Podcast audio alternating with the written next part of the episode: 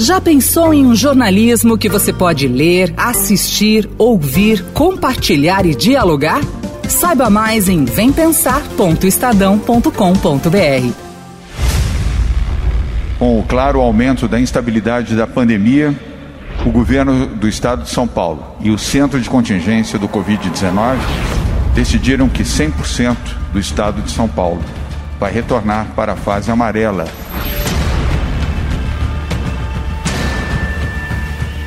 Nos últimos sete dias, a média móvel de casos novos da Covid-19 foi de quase 36 mil, a maior desde setembro. Oito estados apresentaram alta de mortes: Santa Catarina, Espírito Santo, Acre, Amazonas, Rondônia, Ceará, Pernambuco e Sergipe. No estado de São Paulo, 62 municípios apresentam crescimento nos indicadores da pandemia. Nesta semana, o governador João Dória anunciou que todo o estado voltará a ficar na fase 3 amarela do Plano São Paulo. Na última atualização, que foi de 24 de outubro, 11 regiões do estado já estavam na fase verde. O anúncio do governador aconteceu no dia seguinte ao segundo turno das eleições municipais, em que seu candidato Bruno Covas, também do PSDB, foi reeleito para a prefeitura da capital. A fase amarela não fecha atividades econômicas, mas é mais restritiva nas medidas para evitar aglomerações e o aumento do contágio da Covid-19. Com a decisão, as regras para as aberturas de lojas, shoppings, bares, restaurantes da cidade de São Paulo terão mudanças principalmente quanto ao horário de atendimento e à capacidade de público. Com a volta de medidas mais restritivas, associações comerciais começam a mostrar preocupação com o impacto financeiro, já que o setor ainda não se recuperou das perdas acumuladas durante o período da pandemia. Já o presidente Jair Bolsonaro voltou a defender o não fechamento da economia, em meio ao aumento de casos da Covid-19 no país. Agora já começa a amedrontar o povo brasileiro com uma segunda onda. Tem que enfrentar, pô. É a vida, tem que enfrentar. E digo mais, como chefe de Estado, tenho que tomar decisões que não me deixaram tomar.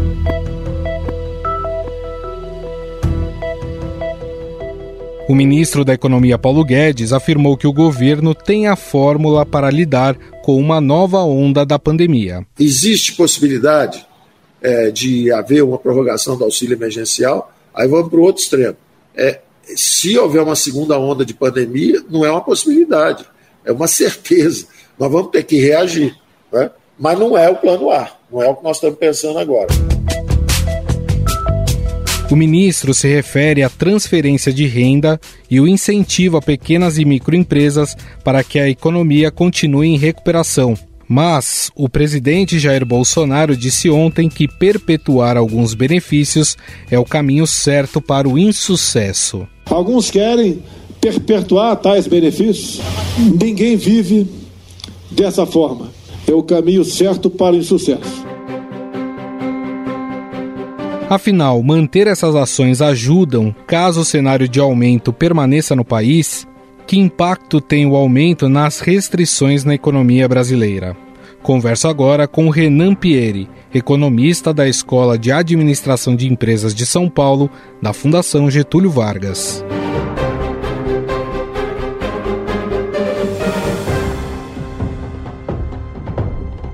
Tudo bem, Renan? Tudo bem, Gustavo. Prazer estar aqui. Prazer é todo nosso. Renan, qual seria o impacto para a nossa economia caso a gente tenha de fato aí confirmado uma segunda onda e com isso o aumento de medidas restritivas? Gustavo, o aumento do número de casos tem um impacto econômico bem significativo, né? A se comparar com o que aconteceu, principalmente em abril e maio, a gente pode esperar uma piora, né, de uma economia que vinha é, lentamente se recuperando. Né? Então a gente teve ali o auge da crise econômica em abril, maio, em junho. Após isso, um início de recuperação do emprego, mas ainda muito aquém do nível de emprego anterior à crise. Mas a partir do momento que o número de casos diminuiu significativamente, a gente percebeu que as pessoas voltaram a circular, voltaram a comprar, e isso passou a movimentar o setor de comércio e serviços, que é o setor que mais gera empregos na economia. Então, um novo aumento do número de casos pode sim significar um, Natal ruim aí para o setor de comércio e serviços. É claro que não são as medidas que reforçam o isolamento social necessariamente que piora a economia, mas é o vírus em si. São as pessoas com medo de sair de casa, né, as empresas com uma má perspectiva com relação à economia no futuro e acabam fazendo menos investimentos tudo isso atrapalha a recuperação da economia.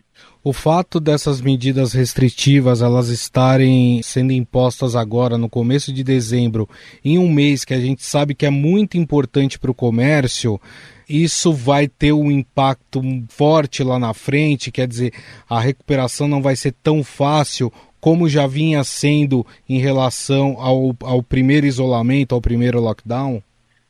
certamente vai atrapalhar o mês de dezembro, que é um mês muito forte, muito relevante para o setor de comércio e serviços. Agora, não são as medidas em si que atrapalham. Claro, em alguns setores específicos, setores que funcionam à noite, né, principalmente bares, restaurantes, cinemas, o impacto é direto e negativo.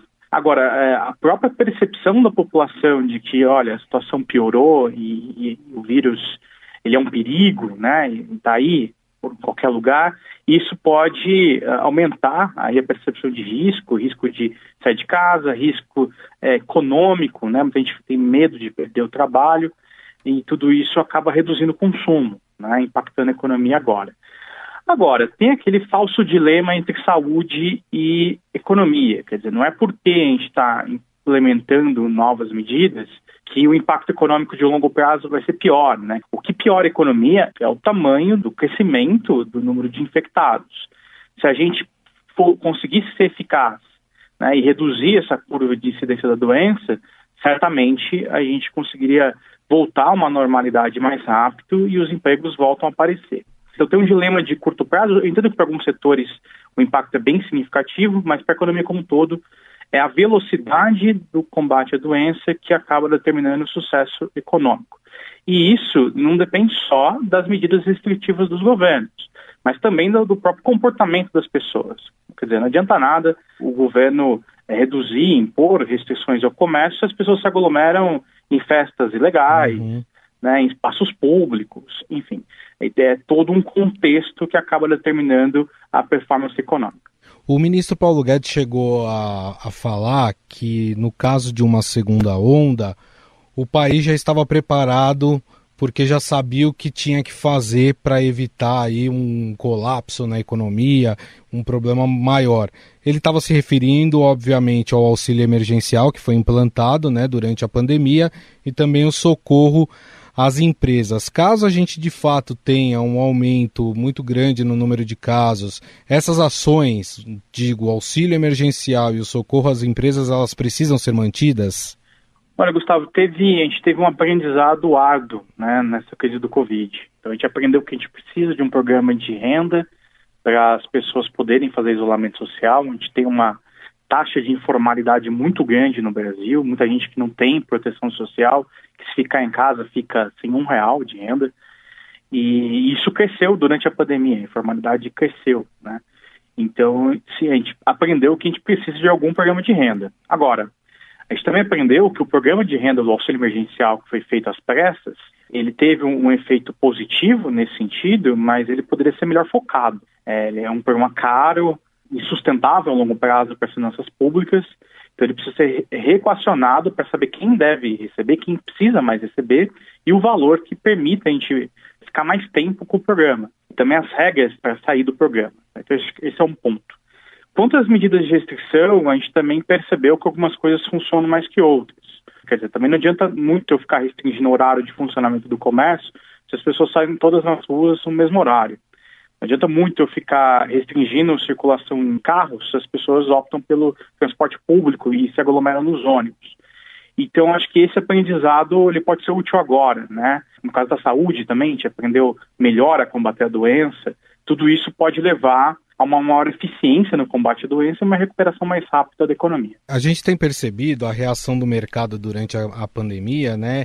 E a reação ela não tem sido, obviamente, das melhores por tudo que está se passando. No entanto, nós temos alguns respiros positivos, como por exemplo quando se anuncia avanços na questão das vacinas.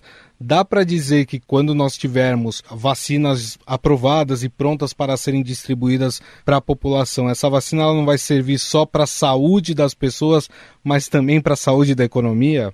Com certeza a partir do momento que se tiver uma clareza com relação à doença, ao crescimento da Covid e o possível controle via vacina, com esse cenário mais claro, as empresas podem tomar decisões mais tranquilas com relação ao investimento, as pessoas a fazerem seus investimentos pessoais, tudo isso volta a ter uma normalidade maior.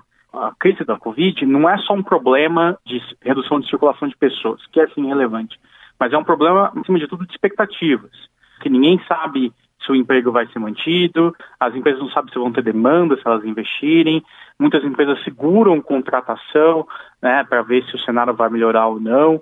Então, tudo isso pode ser melhorado, esse cenário, com as vacinas. Agora, não é só anúncio de vacina, né? É toda a operacionalização da logística, de entrega das vacinas, a velocidade, quem são os grupos que vão receber todos esses protocolos, esses planejamentos precisam ficar mais claros. Até agora tem muito boato, né, muita discussão, mas pouca certeza do que vai acontecer no ano que vem. Quanto mais rápido a gente conseguir se ajustar a tudo isso, mais rápido a economia vai voltar a crescer. Agora, embora a economia vai voltar a crescer e a gente vai sim ter uma, um cenário de mais criação de empregos, uma vez que esse período mais difícil passe, a gente vai possivelmente ficar com uma taxa de desemprego maior do que tinha antes. A economia não vai voltar ao ponto inicial. Então a gente vai precisar de políticas de longo prazo para melhorar a economia, para melhorar o ambiente de negócios, para a economia voltar a crescer e gerar emprego. Bom, nós conversamos com o professor e economista da Escola de Administração de Empresas de São Paulo, da Fundação Getúlio Vargas, o Renan Pieri, que nos falou um pouco mais aí dos possíveis impactos da segunda onda da Covid e também de novos lockdowns, caso eles aconteçam na economia do país. É, Renan, eu gostaria mais uma vez de agradecer. Muito obrigado, viu, pela sua atenção. Eu que agradeço, Gustavo, um bom dia aos ouvintes. Além dos impactos econômicos, o aumento no número de casos e o retorno das medidas mais restritivas têm um efeito inevitável na vida e na saúde mental de quem já praticamente passou o ano inteiro na quarentena. O isolamento social afeta ainda mais as pessoas que já apresentam transtornos, como a depressão, pois aprofunda o medo e a ansiedade, num contexto em que o acesso aos serviços de saúde mental ficou prejudicado. Uma pesquisa da Universidade Federal de Minas Gerais mostra que as taxas de depressão e ansiedade aumentaram de forma expressiva durante o período de isolamento. E é sobre isso que vamos conversar agora com o psiquiatra e colunista do Estadão, Daniel Martins de Barros.